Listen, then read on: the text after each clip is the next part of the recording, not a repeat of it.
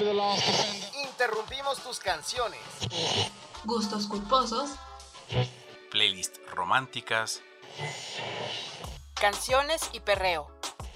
Interrumpimos los capítulos de tu serie favorita. Tus stories de amigos en la playa. Videos de bailecitos. Todo para reproducir desde el librero, el podcast de librerías Gandhi. No se te ocurra reproducir otro podcast. Sigue leyendo, sigue escuchando.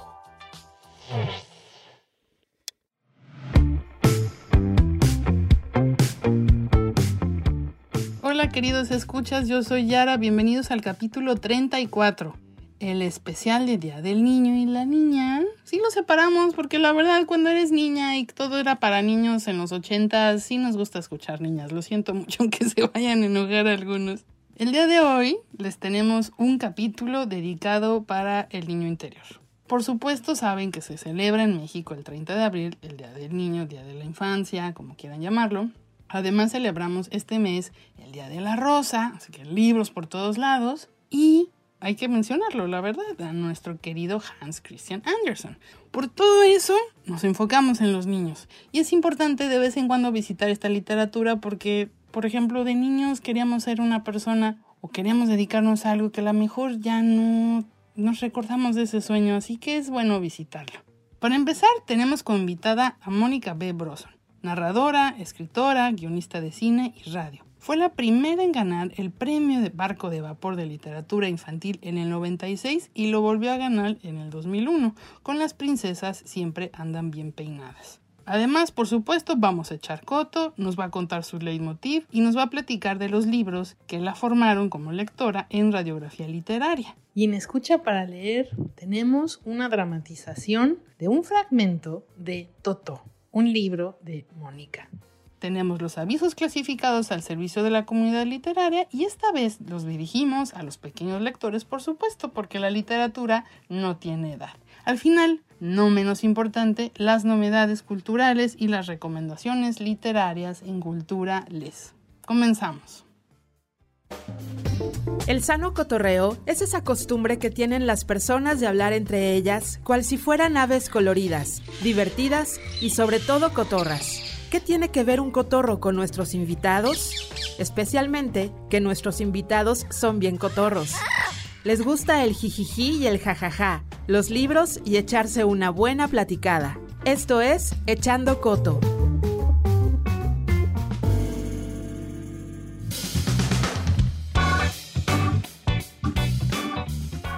Nombre completo es Mónica Beltrán Broson, pero se le conoce en el mundo literario como Mónica B. Broson.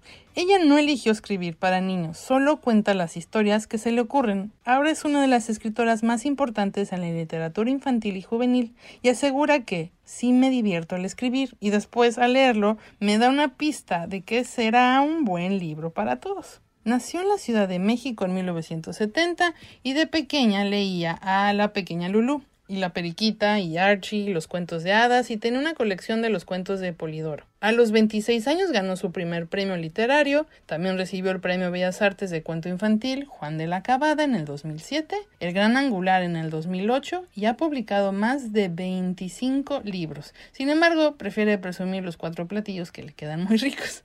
Ha ganado muchísimas más cosas, es una escritora muy agradable para leer, para conocer, para adentrarnos en su mundo. Y un pajarito nos contó un día que hace muchos años su sobrino Nicolás comentó, de grande quiero ser como Mo y no trabajar. Muchas gracias Mónica por acompañarnos para platicar un ratito. Vamos a echar coto. Te cuento. Necesito que me des tres números del 1 al 10 y a partir de ahí te voy a hacer las siguientes preguntas. Dame tu primer número. 4. ¿Por qué crees que las princesas siempre andan bien peinadas? ¿Ibas bien peinada cuando eras niña? Yo jamás estuve bien peinada. Tengo un, recado en una libretita cuando salí de prepa, ¿eh? Y mi directora, con la que tuve muchísimos problemas, pero al final nos callamos bien, ya sabes, ¿no? Son de esas que yo era así ratadorcita y mulilla y ella era la directora, entonces sí, tuvimos muchas broncas, pero yo sé que en el fondo nos callamos bien. Y entonces me puso Nunca olvidaré esas discusiones contigo porque eras enemiga del peine. Ahí está, de su puño y letra. cuando salí de la prepa. Ahí estuve, en esa escuela estuve prácticamente toda la secundaria y la prepa. Entonces sí, no. Bueno, el título de ese libro fue un parlamento que escuché en una puesta en escena en el CNA un día. Y entonces alguien dijo, las princesas siempre andan bien peinadas. Y yo dije, ah, este es un titulazo, lo voy a poner. Y cuando escribí este libro, yo quería que se llamara así. Entonces escribí ese capitulito para tener el pretexto de ponerle así a, a mi libro. Regálame uno más. Mm, Dos, ¿Cuántos amigos imaginarios tienes? ninguno. Ninguno, ninguno. Por lo pronto, todos mis amigos son bien reales. Ese libro, ese libro del amigo imaginario tiene una dedicatoria para ellos, para estos amigos que además son mis colegas. Y es, es que es lo padre, ¿no? Y fue lo padre en mi caso de la escuela de escritores, que ahí los conocí. Tengo amigos de muchos años que se han dedicado a otras cosas y que tenemos otro tipo de convergencias, pero es bien padre tener un grupo de amigos que somos movidos por las mismas pasiones. Y, pero todos son reales. Hasta ahorita todavía, y si tuve algún amigo imaginario muy en la infancia, Mark Twain me ayudó a despacharlo. Y tercero y último. Cinco. Cuéntanos la peor travesura que hayas hecho de niña. Pues mira, va a parecer que me estoy echando flores a mí misma, pero no era yo muy maldosa. No era yo muy maldosa de chica. Sí hice alguna que otra trastada, pero recuerdo una que de hecho me la recuerda una de mis mejores amigas que conozco desde entonces y sigue siendo de mi círculo muy cercano de amistades. Cuando éramos muy chicas, mi papá un día se fue a no sé dónde, Estados Unidos, y nos trajo un aparatito, o se lo trajo a mi hermano menor, porque nosotras ya no éramos tan chicas, un aparato que era como un círculo así, y le jalabas una cuerdita, le ponías una flecha en un animal y le jalabas una cuerdita y hacía el sonido de ese animal. Entonces mi hermana y yo, segura sugerencia de ella, porque ella era más ingeniosa para este tipo de cosas, le llamamos a mi amiga Susana y yo le dije, ¿qué crees? Mi papá me trajo unas pastillitas que hacen que yo pueda ser como cualquier animal. Bueno, le hice como cerdo, como y la otra estaba maravillada. Y pues sí, me divertí mucho y luego ella me lo reclamó durante mucho tiempo hasta la fecha cuando nos tomamos unos tragos y me dice, ¿te acuerdas cuando me mentiste que hacías como cualquier animal? De esa me puedo acordar, pero la verdad es que era yo una, una chica bien portadilla. Ahora, Mónica, vamos con un pilón. ¿Cómo le haces para conectar con los niños?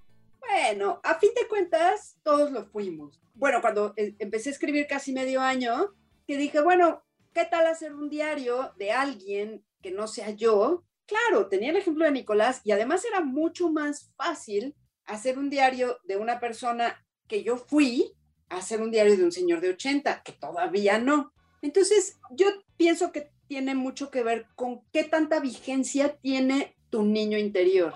Hay quien lo pierde a los 15 y hay quien lo conserva a los 80. Y yo creo que en la medida que esté presente es, número uno, que puedes recordar aquello que tú sentías, aquellas preocupaciones que tenías, aquello que te movía a esa edad. Y también eso te sirve para conectar, ¿no? Yo tengo sobrinos y siempre me he llevado muy bien con ellos. Es muy horizontal nuestra relación. Yo nunca los he visto, y a los niños, ¿eh? A los, en las visitas escolares, yo nunca he visto a un grupo de niños y les he hablado desde mi pedestal de adulto, escritor, autor, te voy a decir la neta. No, es una relación muy horizontal.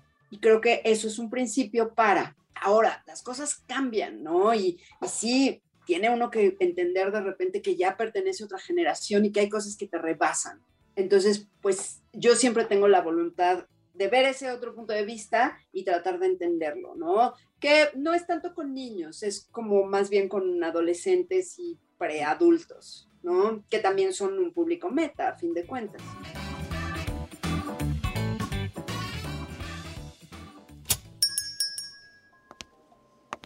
Bienvenida a Viajes Gandhi. ¿En qué le podemos ayudar el día de hoy? Quiero irme de viaje, pero no sé a dónde. Espero que me sugieras. Mm, veamos lo que tenemos por aquí. Le puedo ofrecer un viaje entre Argentina y Chile llamado En la Patagonia, por Bruce Chadwin. Si no, también puedo ofrecerle un 3x1 para que visite Italia, India e Indonesia en Come Reza Ama, de Elizabeth Gilbert. Si tampoco le llama la atención, tengo otra opción para que viaje a un mundo fuera del nuestro. Y lo mejor es que tiene varias tomas. Se llama El Señor de los Anillos. Encuentra tu próximo destino en www.gandhi.com.mx o en cualquiera de nuestras librerías. Pásele, ceñito, pásele, métale mano. ¿Qué le podemos ofrecer el día de hoy? Sí, mire, en Escucha para Leer tenemos poesía a la carta, novelas con enganche, textos alucinantes y todo sin que usted tenga que tocar una sola página. Escucha para Leer, nuestra sección de dramatización literaria.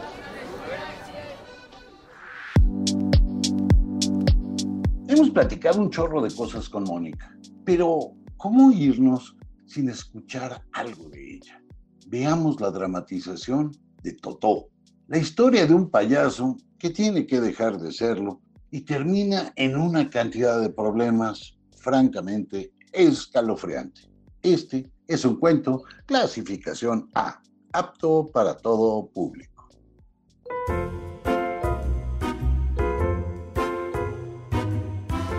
Totó estaba nervioso. Esa noche, al fin era su gran debut. Había estudiado y practicado por muchos años. Y claro, se había puesto su mejor y más vistoso traje.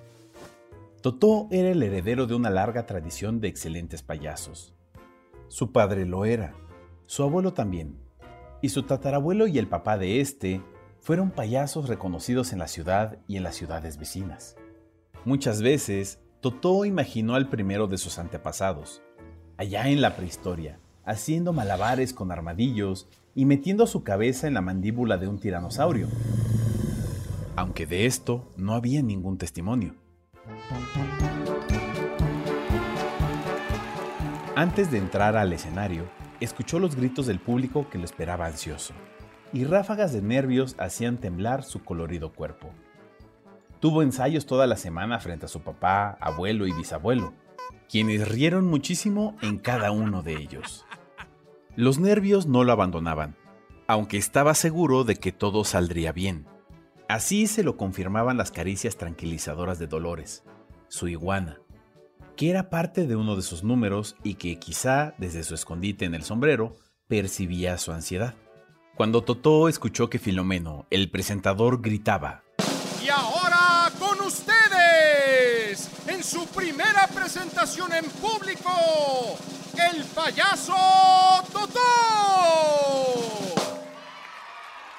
Sintió que el temblor atacaba sus rodillas.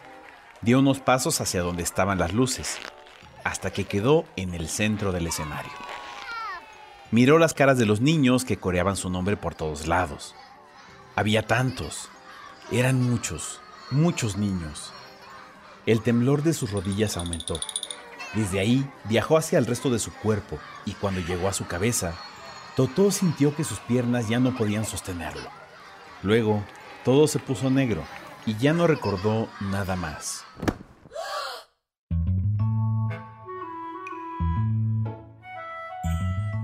Totó, muchacho. Fue lo siguiente que escuchó. Abrió los ojos y vio la lámpara del techo de su camerino. Su abuelo y su bisabuelo lo miraban con preocupación, mientras Dolores le daba suaves golpes en la cabeza con una de sus patitas. ¿Qué pasó? Eso quisiéramos saber. Totó se incorporó, aún con un temblorcillo en los hombros. No supo qué contestar, pues no tenía idea de lo que había ocurrido un momento antes en el escenario, donde ahora estaba su papá supliéndolo en el acto que debería haber sido suyo. A la mañana siguiente, Totó volvió a ensayar su rutina. Todo marchó perfectamente, como siempre en los ensayos, pero cuando esa noche intentó salir de nuevo al escenario, los nervios, los temblores y el desmayo se repitieron igual que en la ocasión anterior. Y así dos intentos más. El público empezaba a pensar que era parte de un acto que en realidad no daba risa. Pues sí, es muy bueno cuando lo hace frente a nosotros. Escuchó Totó decir a su abuelo cuando despertaba de su nuevo desmayo. Pero un payaso se debe a su público, no a sus parientes.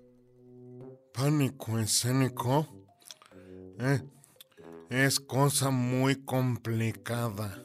Entonces le hicieron una cita a Totó con un médico de los que se meten en los pensamientos de las personas para ver qué anda mal por ahí.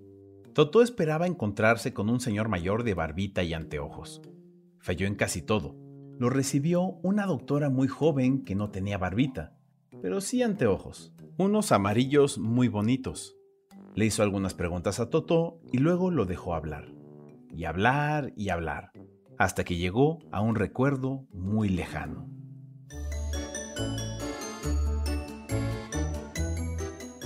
Totó era un bebé que aún no podía ni caminar. Aquella vez acompañó a su papá a una presentación en una fiesta infantil. Aunque no estaría presente en el acto, su papá lo maquilló en toda forma.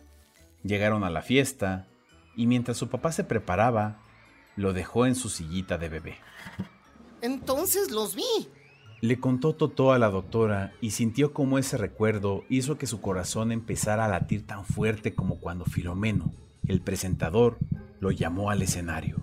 Eran muchos. Me rodearon. No me dejaban respirar. Todos querían sobarme la cabeza. Una de ellas me jaló los cachetes y otro las orejas. Pensé que me los querían arrancar. Uno me hizo cosquillas en la panza y otro me jalaba el pelo haciéndome unos rizos. Yo era un bebé, no podía hablar, pero lloraba a gritos para que mi papá viniera a rescatarme. Pero no venía.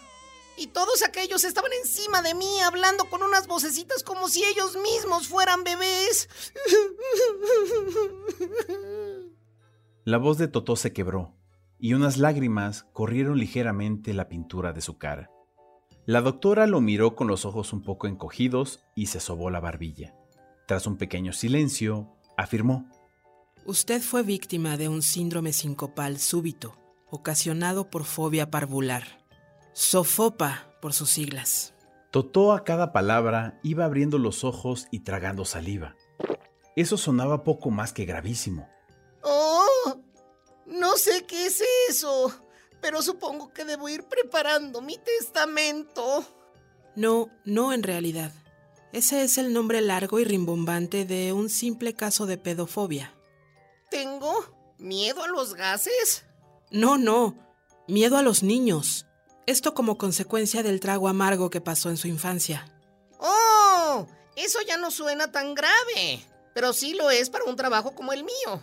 ¿Existe alguna medicina para eso? No exactamente. Pero usted venga cada semana a hablar conmigo. Verá que poco a poco encontraremos la manera de curarlo.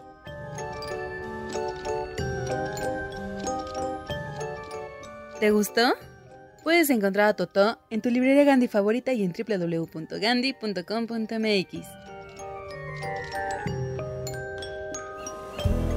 W W W. Gandhi. Punto. Com. Punto. M. X. Encuentra todo el romance y los libros que quieras en gandhi.com.mx. Pide ya y recuerda que el envío es gratis siempre. Radiografía literaria. Diseccionando las obras que yacen en la médula de los autores. Mónica, vamos ahora a nuestra sección de radiografía literaria. Vamos a comentar sobre la lista que nos mandaste previamente, sobre los libros que son importantes para ti y que por supuesto es una gran oportunidad para adentrar a otros lectores jóvenes y ya adultos los libros que son importantes para ti y que de alguna forma seguramente serán importantes para ellos. Cuéntame sobre El forastero misterioso de Mark Twain. Este libro es uno de los libros que yo puedo decirte que sí, cuando lo terminé de leer había cambiado mi visión del mundo. Y eso es algo muy, muy pesado de decir. Y hay muy pocos libros de los que puedo decir esto. Y probablemente si me refiriera a otros en los mismos términos, serían también de Mark Twain. Este señor sí ha moldeado mucho mi pensamiento, ¿no? Porque tiene como esta parte de aventuras, ficción, como Tom Sawyer, y tiene también una, una carga filosófica y de crítica social muy importante, que yo reconocí además tarde, ¿no? Pero o bueno, en el momento que uno reconoce esas cosas en los libros que le gustan. Eh, y entonces uno fue... ¿Y el pequeño Nicolás?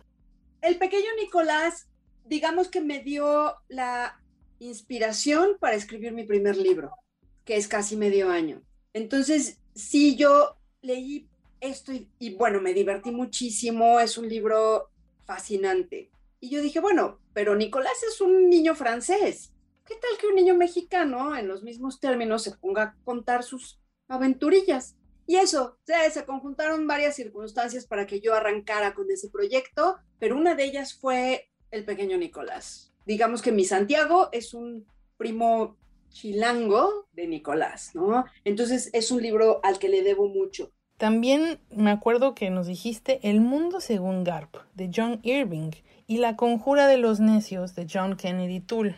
Estos los, leí ya estando yo en la SOGEM, ya estudiaba yo en la SOGEM. Y fue cuando leí estos libros que yo supe que quería escribir novelas, que era el género que más me gustaba. Y, es más, de hecho, cuando terminé de leer El Mundo Según Gar, me puse a escribir. Es, si estarás de acuerdo conmigo en que hay libros que funcionan como una chispa de combustión. Entonces, libros y películas también, me pasa también con películas que lees un libro o ves una película y te dan ganas de en ese momento sentarte en la computadora y ponerte a teclear. Con esos dos me pasó, porque yo cuando entré a la SOGEN no estaba muy segura de qué, ¿no? Pero cuando leí tanto a John Irving, que además me seguí, con John Kennedy no pude seguirme mucho porque tiene una historia bastante trágica y entonces pues era esto y la, la Biblia de Neón. Pero John Irving tiene una obra muy vasta de la cual ya no podría expresarme también a últimas fechas, pero tiene muchas novelas muy buenas. Y bueno, el otro de ellos es Kazuo Ishiguro, que también me gusta muy disparejamente, pero uno de mis grandes favoritos es Lo que queda del día. ¿Y cuál ha sido la película que te ha impulsado a escribir? La película que me funciona siempre como esto es curioso, pero la veo muy seguido y siempre me da el mismo efecto, es el viaje de Chihiro del señor Miyazaki. Siempre que la veo, me dan muchas ganas de escribir cosas. Y no necesariamente cosas parecidas a ese viaje fantástico y medio pacheco, no, cosas, escribir, sentarme y, decir cosas. Esa es como la que tengo más clara que me funciona en esos términos. Cuéntame sobre la colección Cuentos de Polidoro. Esto es bien bonito. Estos ya los mandé en pastar ya cuando tuve cierto poder adquisitivo. Estos me los regaló mi papá y son cuentos, bueno, viene un poco de todo. Es un proyecto que hicieron en Latinoamérica de retomar tanto, por ejemplo, historias de la Biblia, eh, leyendas escandinavas, mayas, Pinocho, el Quijote, etcétera, recontarlas e ilustrarlas con ilustradores contemporáneos, me refiero, ¿qué será esto? tal vez principios de los años 70, y era una colección bien bonita. Entonces, por ejemplo, aquí tenemos unos ciertos cuentos rusos, tenemos aquí, por ejemplo, Pinocho, ¿no? Entonces, estos, bueno, yo los leía y los leía y los leía hasta que se deshojaron. Y entonces, bueno, ya un día, ya, ya estando yo, no me acuerdo, yo creo que ya cuando había ganado el barco de vapor y entonces ya tenía un poco de dinero, los mandé en pastar así en pielecita y todo, y son así como los grandes tesoros que yo tengo. Tengo otra colección que se llama este, Mi libro encantado, que eran volúmenes que iban más o menos por la edad del lector. Entonces tenías el primero que era de rimas y nanas y versitos así, el segundo era de cuentitos pequeños, el tercero ya eran cuentos de hadas o grandes aventuras y así hasta los doce. O sea, también los cuido muchísimo. Y no tanto, pero sí de repente me agarra la nostalgia y me agarro alguno de mis volúmenes favoritos y, los leo de nuevo. ¿Y cómo lees hoy los cuentos de hadas? ¿Se leen desde otro punto de vista? ¿Se leen muy diferente los cuentos de hadas de cuando eras niña? Bueno, ahora doy clases de literatura infantil y juvenil, ya sean talleres este, separados, los he dado en IB y demás. Ahorita voy a dar, voy a comenzar otro en la escuela de escritores y mi materia es literatura infantil y juvenil. También cuando estaba el diplomado lo di y siempre reservo un apartado para hablar de la importancia de los cuentos de hadas. Ahora, obviamente los veo como elementos formativos y educativos, ¿no? Sí, sí es cierto que la mayoría de sus cuentos se escribieron con el fin de darle una moraleja al niño, educarlo, conducirlo por el buen camino. Está bien.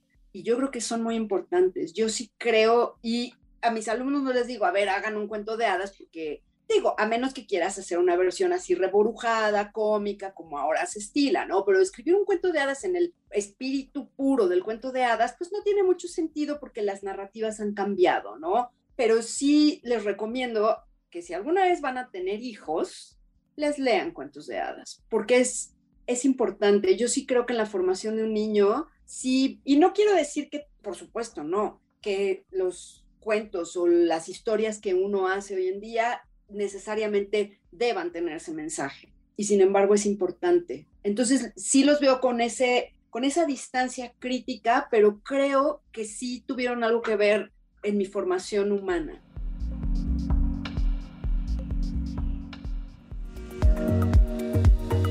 A pesar de los riesgos que en algunas ocasiones puede provocar lo nerd, ser un ratón de biblioteca o de librería no es una mala opción. La aparente tranquilidad que los caracteriza solo esconde aquello que les sucede. Mientras están sentados o acostados, ellos viven lo que muy pocos pueden experimentar. Se convierten en piratas o en aventureros sin par. Protagonizan grandes amores o sufren desamores que los obligan a repensar su existencia. Se sumergen en las ideas, descubren mundos que parecen imposibles y, por supuesto, se adueñan de las llaves que pueden abrirles muchas de las puertas que encontrarán al paso de los años. Por esta razón, en el número de abril de Lee que tuvo como editor invitado a Rodrigo Morlesín, lo dedicamos a los ratones de biblioteca. Para lograrlo, invitamos a muchos de los que conocemos, a los escritores y los ilustradores de libros infantiles y juveniles de varios lugares del mundo. A todos les preguntamos lo mismo y todos nos respondieron de maneras distintas. Cuando escucharon la voz que les decía, ¿cuál fue la mejor travesura que hiciste en tu infancia? Recibimos respuestas de lo más variadas, algunos eran muy bien portados, otros emprendían acciones que parecían muy peligrosas, algunos más eran rebeldes, y como debe de ser, no faltaron los que se asomaron con nostalgia al pasado y nos hablaron de la nieve lunar. Así pues, esta entrega de nuestra revista consiste en un doble encuentro de los ratones de biblioteca o de librería. En él se muestran las voces y los dibujos de los ratones que crean historias, y por supuesto, también está tu mirada ratonil que recorrerá las palabras y las imágenes para descubrir o reafirmar lo que todos sabemos. Vale la pena correr el riesgo de ser un nerd y siempre leer más. Puedes conseguir este número en todas las sucursales de Gandhi o en gandhi.com.mx.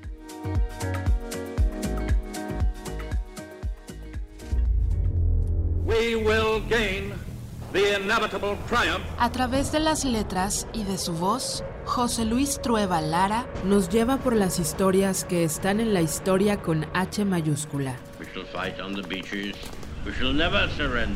Pásale.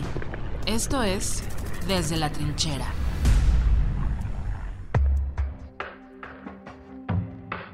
¿Cómo están? Qué gustazo estar aquí con ustedes. Yo soy José Luis Trueba y vamos a entrarle a lo que sigue.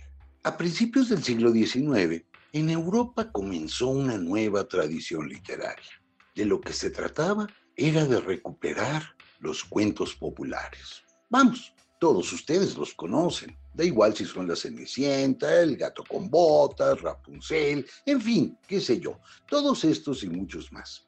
Lo curioso es que esta tradición arrancó casi de manera simultánea en muchos países que estaban naciendo o se estaban formando.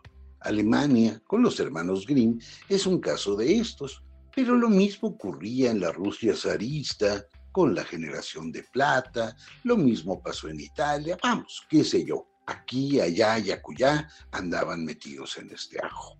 De lo que se trataba era algo muy simple, encontrar una literatura que le diera las señas de identidad a los habitantes de ese país. Que los cuentos populares se convirtieran en un espejo que los reflejaran a los alemanes o a los franceses o a quien fuera como personajes únicos e irrepetibles. Es decir, de lo que se trataba era de crear una comunidad imaginaria, una nación, un nacionalismo, un país con todas las de la ley.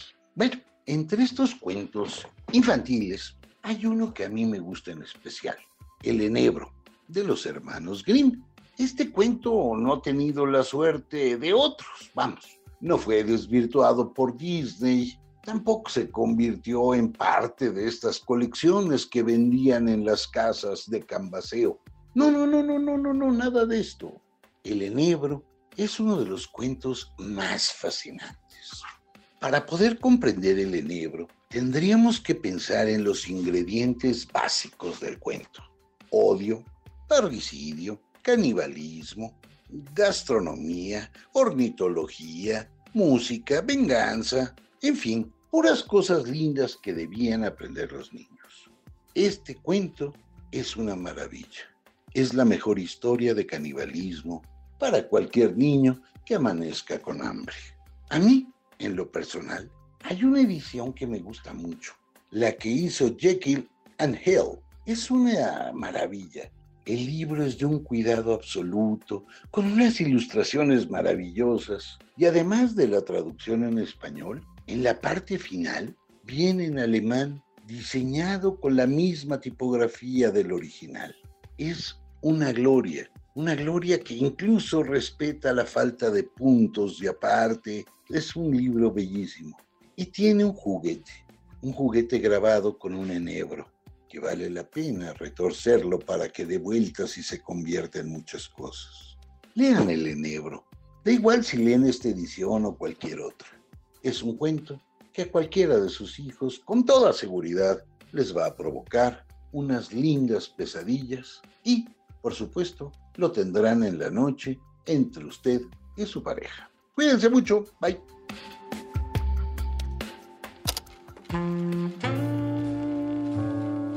Entonces, ¿qué vamos a hacer esta noche? No sé. Tú dime, ¿qué quieres hacer? ¿Y si leemos poesía de verso en beso? ¿No prefieres ir con mis amigos y después a mi casa?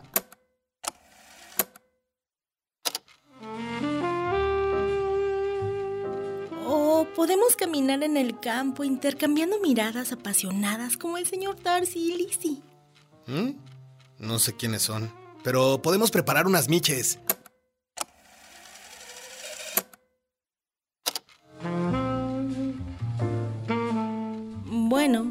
Podemos solo ver una película. Hoy hay partido. Un romance de cuento solo se encuentra en www.gandhi.com.mx o en cualquiera de nuestras librerías. Imágenes. Figuras retóricas. Sonidos. Compases. Temas recurrentes. ¿Cuál es la idea preponderante en la mente de Mónica Broson? ¿Cuál es su leitmotiv?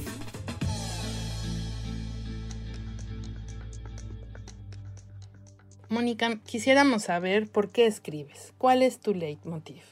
Bueno, no sé si las motivaciones han cambiado al paso de los años, pero yo creo que es como todos escribimos porque es lo que sabemos hacer. Yo solía escribir mucho para divertirme, para ponerme en otro lado, para viajar a otro sitio. Escribía yo para eso. Y si era muy gozoso esos momentos donde después de una jornada de escritura, dejas descansar la cosa, al día siguiente regresas y te echas unas carcajadas.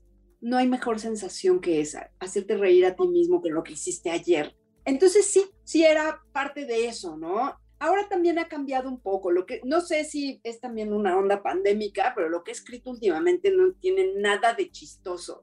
Creo que también por eso me cuesta un poco más de trabajo, porque estoy tocando tal vez temas más serios, temas que me mueven, que me indignan, que me que es como también un reclamo, ¿no? Hay cosas de las que creo que es importante hablar. Bueno, empecé con mi libro de Sombras en el Arco Iris, que es un libro muy pequeñito para lectores pues jovencitos, jovencitos digamos a partir de 5 o 6 años, que es un libro que habla sobre la salida del closet, sobre la inclusión, sobre la no discriminación. Y eso sí lo hice desde una indignación que me hizo sentir la banda que fue a marchar contra el matrimonio igualitario. Entonces dije, algo hay que hacer.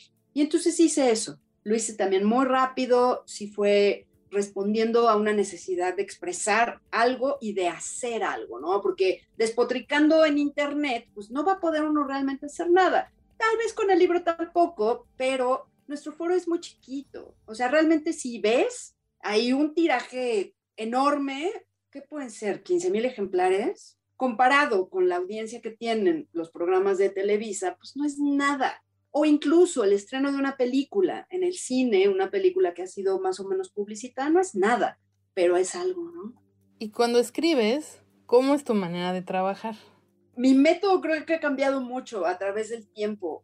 Antes yo tenía una idea que bien puede ser un comentario de una vez, pues, se comentó en familia que una de mis tías, que es así sensible y tal, vio que a una señorita de un concurso de belleza se le rompió un tacón y se cayó y entonces mi tía estaba toda mortificada y de ahí, de eso, salió una novela que se llama Las princesas siempre andan bien peinadas. Yo tenía ese título antes de escribir la novela y no sé cómo una cosa condujo a la otra. Y con esa anécdota me senté sin tener un plan, sin tener una escaleta, sin tener un proyecto, sin saber qué iba a pasar más allá del primer capítulo. la escribí en, no sé, seis semanas Ahora, mm, me, bueno, me tardo muchísimo, le pienso, me siento toda la mañana y genero un párrafo. Ha cambiado mucho. Yo antes escribía Historia sobre un corazón roto y tal vez un par de colmillos, que es una novela pues de poco más de 200 páginas. También la, la escribí en dos meses, hace pues casi 20 años, ¿no? Hace 20 años que escribí esa novela, qué horror, pero sí, hace 20 años. Entonces, bueno, se ha ido modificando poco a poco y ahora no sé, por alguna razón me tardo mucho más, pienso mucho más y de repente, antes, no sé, terminaba yo la novela y me sentía con toda la certeza para mandarla donde sea y ahora no tanto. No sé, supongo que es algo normal, no sé si sea una fase que va a pasar, algún rollo pandémico tal vez, pero ahora eso es lo que hago. Sí planeo los capítulos de la novela, trato de ceñirme a eso también para no hacer novelas kilométricas, ¿no? Porque de repente te vas como hilo de media y resulta que de una cosa que tenías planeada para 120 páginas te salieron 400. Entonces sí trato de ser un poco más ordenada y también ser un poco más ordenada en mis horarios, ¿no? Entonces tener un horario en la mañana y sentarme a escribir durante cierto número de horas. Y luego ya babosear un rato lo que sea, o salir, etcétera, y en la tarde otro ratito y así. Antes no, antes era pues cuando sea y si regresaba de, cuando estudiaba en la SOGEM, después de repente nos íbamos a tomar unas cervezas y llegaba así toda inspirada y en ese momento o a las 7 de la mañana o a las 4 de la tarde o en el trolebús o en el hotel o en donde fuera. Ahora ya, sí, ya tiene que ser un poco más ordenado el tema, ¿no? ¿Todo el tiempo pensaste en trabajar infantil y juvenil o fue algo que se fue dando de manera casual? Pues no, no había muchas posibilidades de considerarlo infantil y juvenil porque no lo había o sea, no lo había. Y yo, bueno, casi medio año sí fue como una inspiración de, de Goscini, Nicolás y una anécdota cinematográfica mía y salió. Pero realmente yo, yo terminé de escribir casi medio año, poquito antes de entrar a la escuela de escritores del SOGEM.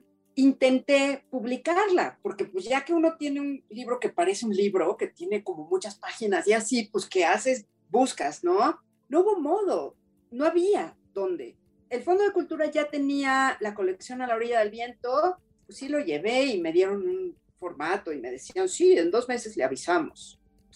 hasta la fecha, no sé. Obviamente pasaron cosas, ¿no? Pero de eso nunca me contestaron.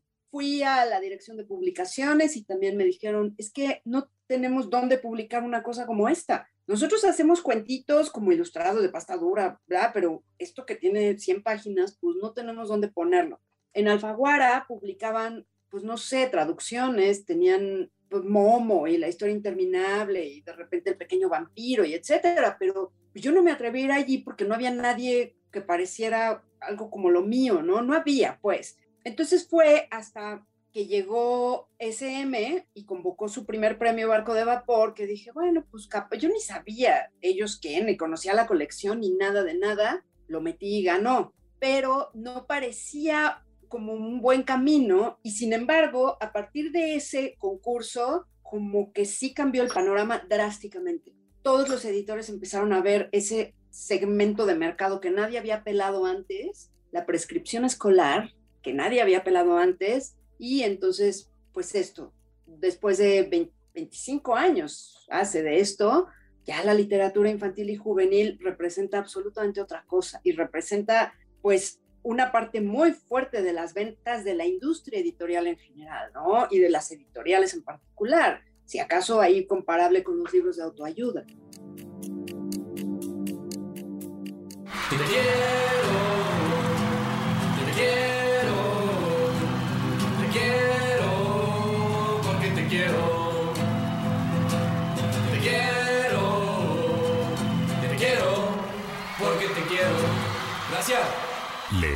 Incrementa tu vocabulario.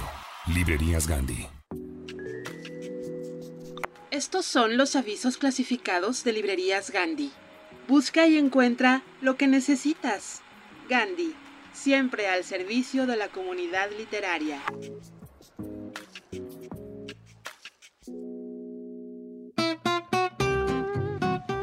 Aviso urgente.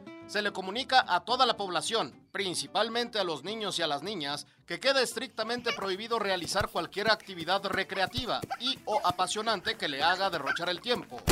No está permitido soñar, jugar, imaginar, cantar ni bailar, ya que esas acciones suponen una grave pérdida de horas productivas. Por el contrario, les exhortamos a que, en lugar de desperdiciar todos esos minutos libres en tonterías, los depositen en nuestro banco. Recuerden que el tiempo es oro y hay que ahorrarlo. Atentamente, los hombres grises. Si usted desea saber por qué los hombres grises le quieren robar el tiempo a la humanidad y cómo una pequeña niña llamada Momo logra detenerlos, no dude en leer esta hermosa novela de Michael Ende, que nos recuerda que el tiempo es vida y la vida reside en el corazón. Se solicita ave mensajera que me ayude a repartir todas mis riquezas con mi pueblo. Yo solía ser un príncipe feliz. No sabía lo que eran las lágrimas porque vivía en el palacio de la despreocupación, en el que no se permite la entrada al dolor. Entonces no me daba cuenta de la miseria y las injusticias que afligen a mi ciudad. Ahora que soy una estatua colocada en la parte más alta del lugar, lo veo todo y me asaltan las ganas de llorar. Estoy revestido de oro y me adornan piedras preciosas que quiero regalar a quienes más lo necesiten. Si te interesa convertirte en mis ojos y mis manos, te lo voy a agradecer con todo mi corazón. Este anuncio nos lo manda nuestro amado Príncipe Feliz. Si quieren conocer a la golondrina golondrinita que atendió su llamado, les recomendamos ampliamente este cuento de Oscar Wilde. ¿Quieres conocer mi fábrica de dulces y chocolates y vivir una experiencia inolvidable? Por única ocasión, abriré las puertas de mi negocio al público y solo unas cuantas personitas afortunadas ganarán esta maravillosa oportunidad. Dentro de mis barras de chocolate coloqué cinco boletos dorados. Si tú, niña o niño de cualquier ciudad, de cualquier país, tienes la suerte de encontrarlo, felicidades. Podrás pasar un día entero conmigo, comiendo todas las golosinas que quieras y participarás por un premio muy especial. ¿Qué esperas? Empieza a comprar todas las barras posibles para ganar. Tal como lo escuchó, el famoso Willy Wonka nos hace llegar esta invitación. Para más información, favor de consultar con el señor Roald Dahl. Agencia Inmobiliaria Grimm pone a la venta esta preciosa casita hecha de pan y cubierta de bizcocho. Las ventanas están hechas de puro azúcar y los tejados también son muy dulces y sabrosos. Cuenta con un establo en donde podrá capturar a los niños fisgones que se acerquen a su propiedad y un horno mágico para hacerlos pan. Una disculpa a todos los niños y las niñas que nos escuchan. Este anuncio nos lo mandó una horrible bruja, pero no tengan miedo. Mejor lean la historia de Hansel y Gretel para que vean cómo nuestros protagonistas escapan de ella y viven felices para siempre, como debe de ser. Cuando te sientas triste porque a tus papás hiciste enojar y por haber hecho una travesura te quedaste sin cenar, ponte tu disfraz de lobo y visita nuestro lugar. Solo tienes que cerrar los ojos e imaginar que en el país de los monstruos tú vas a reinar. Esta invitación nos llega desde el lugar donde viven los monstruos. Si quieres conocer a sus habitantes y a su actual monarca Max, adéntrate en esta aventura escrita por Maurice Sendak.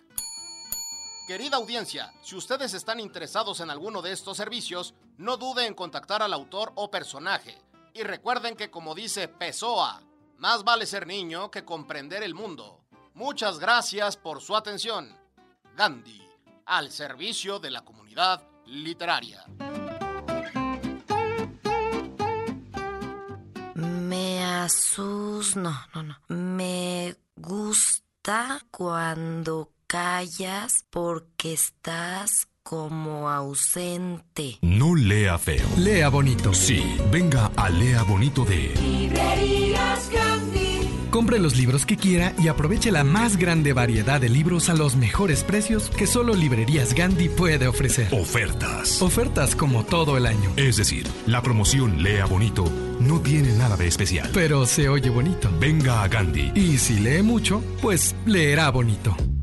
Una hoja en blanco, una letra, Después, una palabra. luego una oración, un párrafo, una página, un capítulo, una historia completa. Pero todo lo que pasó hasta llegar a esa historia, Te lo contamos aquí. esto me pasó escribiendo. Esto me pasó escribiendo. Con Omar Nieto. Es maestro, periodista, novelista y rockero. Autor de la novela El juego secreto de Moctezuma, publicada por HarperCollins México. Le preguntamos si pasó algo mientras escribía y esto fue lo que nos contó.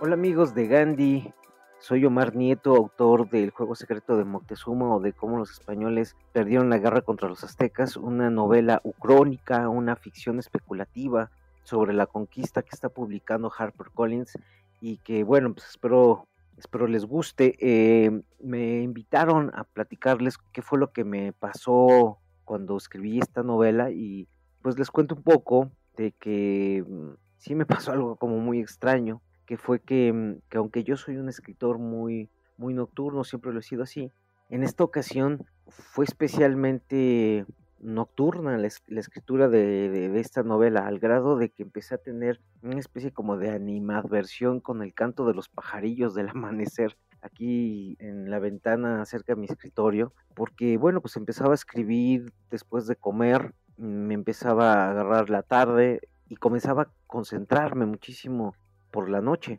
De pronto fue muy extraño que durante varios meses, incluso años, varios años que duró la investigación historiográfica muy rigurosa, eh, yo no encontraba el hueco en la historia con mayúscula para escribir de forma verosímil, sí una fantasía, pero también una reescritura de la historia con base en las posibilidades documentadas de, de una posible alianza entre varios pueblos indígenas que habían estado en guerra durante muchos años, pero que ahora tenían enfrente a un enemigo mayor.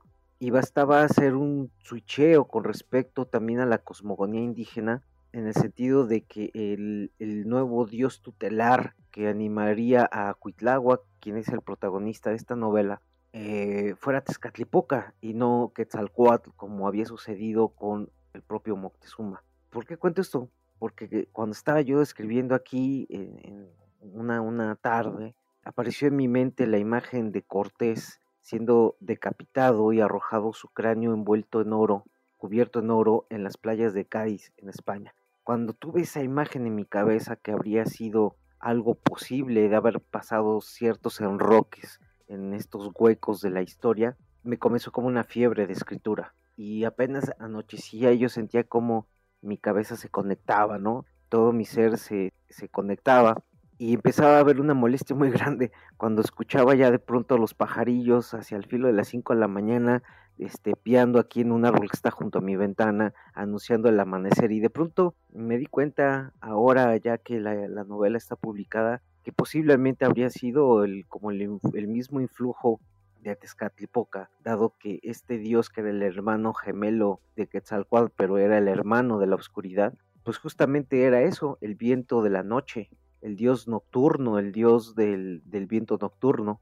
Y entonces fue muy extraño, ¿no? Siendo así, yo me sentí como influido por esta misma fiebre de mi protagonista Cuitláhuac, que en, en la historia sobrevive a la, a la viruela, pero le es presentado todo este panteón de, de dioses y este mundo místico y mítico eh, de los antepasados prehispánicos. Y finalmente, pues la novela terminó siendo escrita casi en su totalidad, si no es que en su totalidad, por la noche, ¿no? Como si hubiera estado poseído por el propio Texcatlipoca. Eh, bueno, pues eso fue lo que me sucedió, quería compartírselos.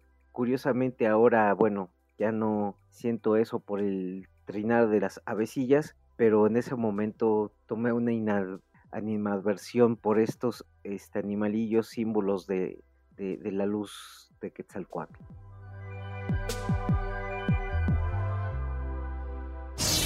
W, W, W, punto, Gandhi, punto, con, punto, M, X. Encuentra todas las aventuras y libros que quieras en gandhi.com.mx. Pide ya y recuerda que el envío es gratis siempre. En esta sección hablaremos sobre las noticias más importantes en el mundo cultural. Comentaremos sobre las novedades editoriales y tendremos entrevistas con actores y personajes de la cultura mexicana e internacional. Esto es Cultura Lees, la sección informativa de Desde el Librero. Esto es lo más relevante del mundo de la cultura. Esto es Cultura Lees.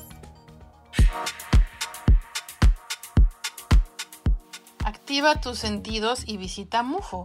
En el antiguo Hotel Reforma, en el lugar donde se ofrece una nueva propuesta artística, MUFO, el Museo del Futuro, abrió sus puertas al pasado el 7 de abril, en cuatro espacios conectados por un jardín central. Las exposiciones son una innovadora mezcla de arte y tecnología. Los artistas usan luz, colores, espejos, la inteligencia artificial e incluso tu presencia se une a través de experiencias sensoriales y te llevan con toda ayuda de tu imaginación a un viaje a conocer nuevos lugares. Podrías visitar el Museo del Futuro hasta el 3 de julio en la Ciudad de México.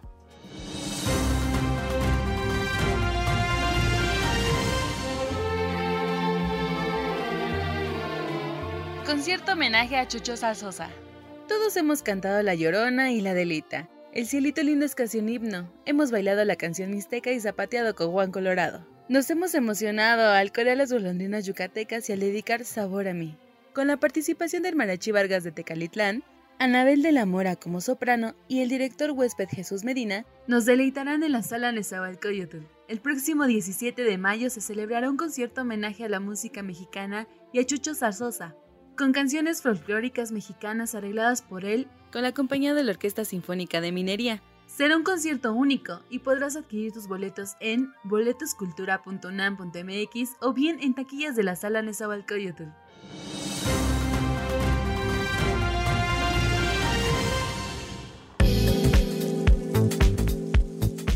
Ahora en vacaciones te recomendamos visitar las exposiciones del MUAC. Continúa en las salas 1 y 2 la exposición Maternar, el arte que representa la maternidad en una selección de obras producidas por artistas de diversas generaciones y en una amplitud de latitudes durante los últimos 20 años.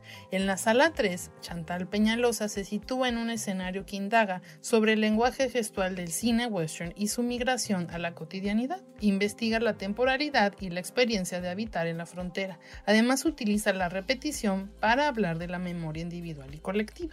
Puedes adquirir tu membresía y convertirte en amigo del MUAC, una comunidad dinámica y apasionada del arte.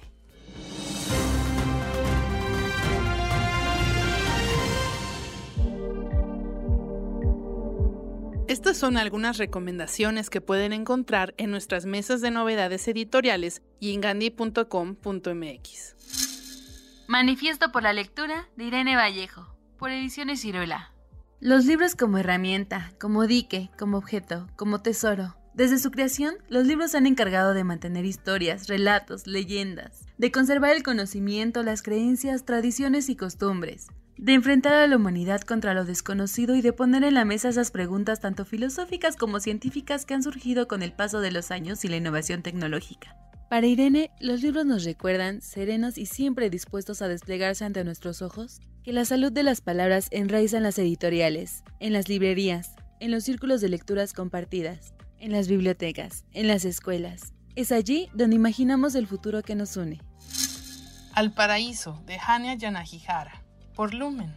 Por un lado, una versión alternativa de la América de 1893. El matrimonio homosexual es permitido y un joven debe elegir entre el pretendiente elegido por su abuelo o bien un profesor de música con pocos recursos de quien está enamorado. Nos cuenta sobre un joven que oculta una infancia problemática y el destino de su padre y su pareja en Manhattan de 1993 y nos lleva al 2093, el futuro de un mundo asolado por plagas y gobernado por un estado totalitario, donde un poderoso científico y su familia intentan sobrevivir sin perderse en el camino una novela monumental, histórica y distópica en la que el amor parece imposible. Se divide en tres partes donde los protagonistas enfrentan sus limitaciones y secretos. Su obstinación es el único modo de llegar al paraíso. ¿Quién traicionó a Anna Frank? De Rosemary Sullivan por HarperCollins México.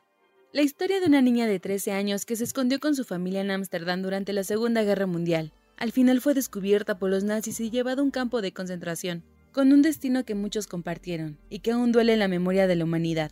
Han existido novelas, obras de teatro, artículos periodísticos e innumerables libros. Pero aún hay una pregunta en el aire. ¿Quién traicionó a Ana Frank? A través de tecnología de ADN desarrollada recientemente y técnicas de investigación avanzadas del FBI, el equipo de Cold Case recrea los días y semanas antes del arresto de los Frank y llega a una conclusión impactante.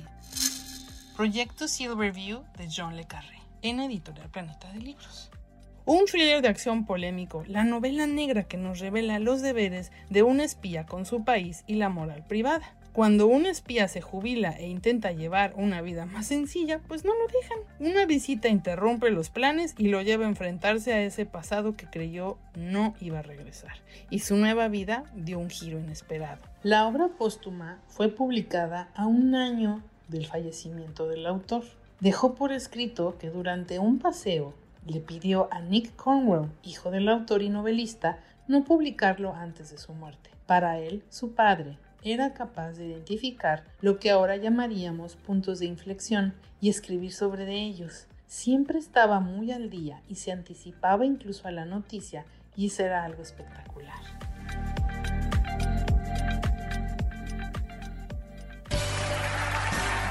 ¿Qué estás leyendo? La última novela de Octavio Paz. ¿Está buena? La encuentro absolutamente idílica.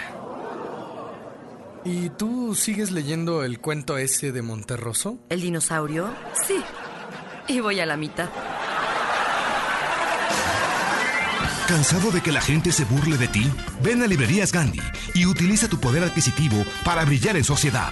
Compra una gran variedad de libros a precios inauditos. Conviértete en el alma de la fiesta y en referencia obligada de todas tus amistades. Queridos amigos, muchísimas gracias por acompañarnos en este programa. Les pido por favor que en la plataforma donde nos escuchen nos dejen sus comentarios, nos den 3, 4, 5 estrellitas, ¿por qué no? Y nos sigan a través de todos nuestros medios que tenemos preparados para ustedes. Ya saben, revistalemas.mx en línea, máscultura.mx, la revista en físico en todas nuestras tiendas y si quieren comprarla en línea pueden ingresar en gandhi.com.mx. Pueden comprar todos los libros que quieran en nuestro portal de gandhi.com.mx y por supuesto seguirnos en nuestras redes sociales, arroba revistalemas, arroba librerías Gandhi y adentrarse también al mundo de todas las entrevistas que generamos cada semana en nuestro canal de YouTube, Revista Alemán de Librerías Gandhi. Y si nos visitan en nuestras tiendas, también van a encontrar contenido en nuestras teles. Les mando un abrazo muy grande, gracias por acompañarnos y en el siguiente capítulo vamos a entrevistar a Bernardo Fernández Beff. Hasta la próxima. Gracias por escuchar. Te esperamos en el siguiente capítulo de Desde el Librero. Sigue leyendo, sigue escuchando.